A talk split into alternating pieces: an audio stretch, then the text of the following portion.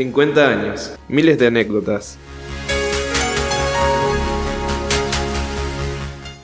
En el marco del aniversario de nuestra querida escuela 705, te invitamos a escuchar las voces que dejaron su huella en esta historia. 50 años. 50 años. 50 años. 50 años. 50 años. 50 años. 50 años. 50 años.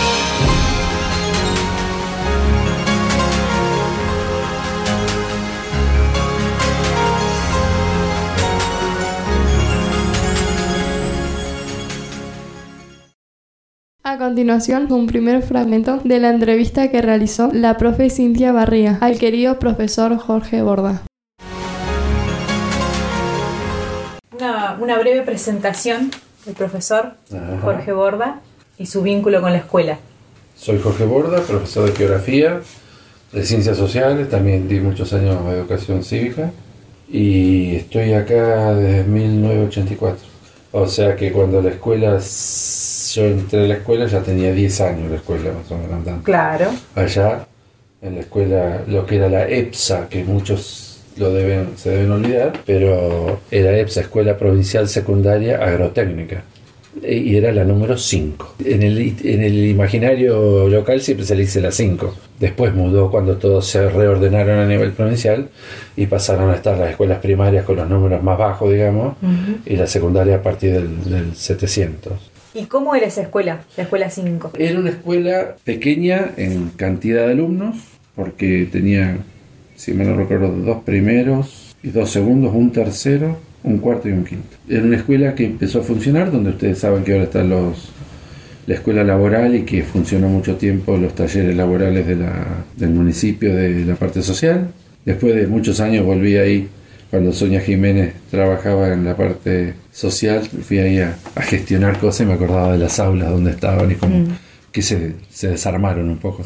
El director era el doctor Randa Rowlands, la secretaria era Susana Williams de Fiscalini, que había fallecida, la regente, no había vicedirector, regente era Luisa Pasquini, preceptor era Santi a la mañana, Santillán, y a la tarde estaba de preceptora también Nilda, en la parte de la, la- la agrotécnica, y, y Santi a la tarde era ATTP, ayudante técnico de trabajos prácticos en la parte agropecuaria, porque a la tarde se hacían los talleres agropecuarios. Esa era la escuela 5 que yo conocí, una escuela que era, como ustedes pueden ver todavía hoy, un viejo obrador de la empresa Vialco que construyó Futalufú, que rearmaron esas gamelas de- para que funcionara como escuela. Eso te puedo decir, yo no estaba cuando lo hicieron, porque fue 10 años antes, pero este, bueno, esa era la escuela cuando yo llegué. Tenía una orientación agrotécnica. Después a los dos años terminaba la agrotécnica porque la agrotécnica iba a pasar a ser la futura 5, iba a ser agrotécnica junto con la forestal de la Politécnica, la 701,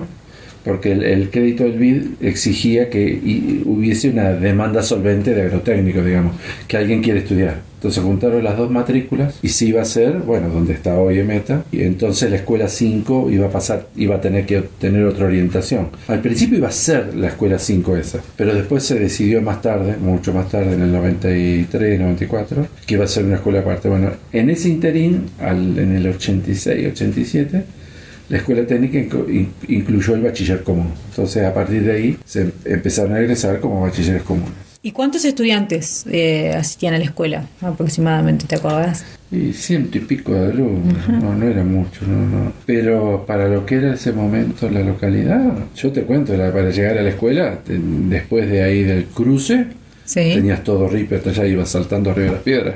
Sí. Este, entonces Recheni ya era todo un, toda una zona productiva todavía Recheni. Eh, y después llegabas a la 37. Cuando yo llegué, la que era una escuela que había sido en alguna medida modelo agropecuaria, era la escuela 37 con internado. La escuela se empezó a hacer chica, empezó a deteriorar muchas instalaciones. Yo mismo, como siempre trabajé antes de joven, trabajé en, en instalaciones de agua, gas y todo eso, con alumnos, en las nevadas del invierno, hicimos una instalación paralela secundaria porque se manejaba con una caldera. Esa caldera siempre se le ro- rompía un aparatito llamado relé, entonces las porteras se quedaban sin agua caliente. Claro. Lo que hicimos nosotros es tomar el serpentín de la cocina a leña te- y le hicimos toda una instalación y las combinamos. Cuando la caldera no andaba, cerrábamos una llave y calentábamos el agua para que tengan agua caliente con la, con la cocina a leña desde la escuela. Y eso lo hicimos en un, con el chico de Cárcamo, Javier Cárcamo. La cooperadora era la que ayudaba, me acuerdo de la señora de Medina, eh, la mamá de Leo, era la que compraron los caños, todo eso nosotros lo hacíamos así. Entonces, ¿qué pasaba? La escuela se estaba deteriorando y estaba quedando chica. Y de verdad que, bueno, y había algunos otros inconvenientes. Y era todo a leña en ese momento. Sí, siempre que hablas con algún eh, estudiante de esa época, se acuerdan siempre de la salamandra. Sí, claro, sí, sí, sí. era- esa tenía toda una historia.